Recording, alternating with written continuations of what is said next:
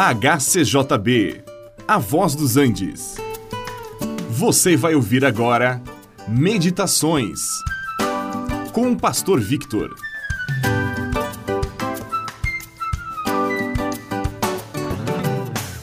Certamente já ouvimos falar de boas obras e nem todos estamos de acordo com as ideias dos outros.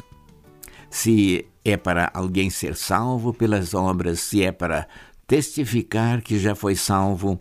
É, e agora, ele realiza boas obras como testemunha de sua salvação. Cada um tem sua opinião.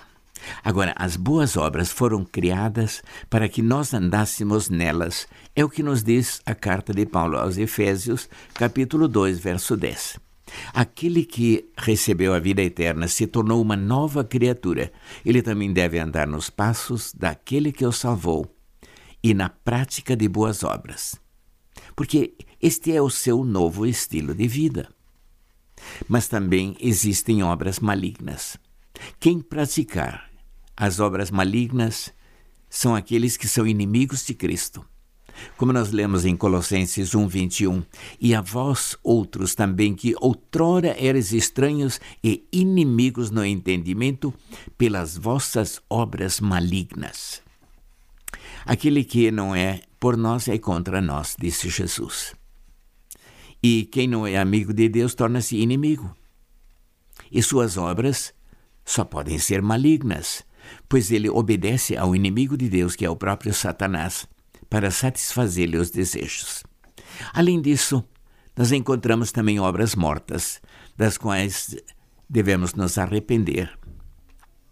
São obras sem valor, como nós lemos na carta aos Hebreus capítulo 6, verso 1. Estas obras mortas podem ser praticadas também por pessoas que conheceram a vontade de Deus. São pessoas religiosas, mas suas obras são mortas, porque são feitas para a glória deles mesmos e não para a glória de Deus. Na carta aos Romanos, também nós lemos a respeito de obras das trevas.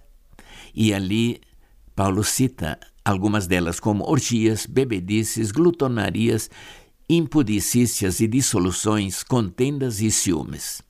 Romanos 13, versos 12 e 13.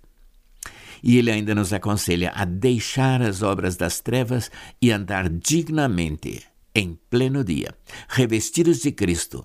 Não praticaremos estas obras das trevas, porque Jesus é a luz do mundo. E ele disse: Quem me segue não andará em trevas, e também não praticará as obras das trevas.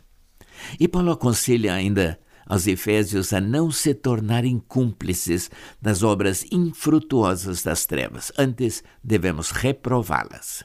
Efésios 5:11. Sim, meus amados, nós podemos viver livres, porque aquele a quem o Filho libertar, este será verdadeiramente livre. Ninguém pode colocar outro fundamento além daquele que está posto, o qual é Jesus Cristo. E cada um vai edificar sobre o fundamento.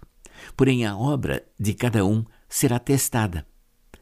E quando a obra de cada um se manifestar que ele edificou sobre o fundamento, se a obra permanecer, ele receberá galardão ou recompensa.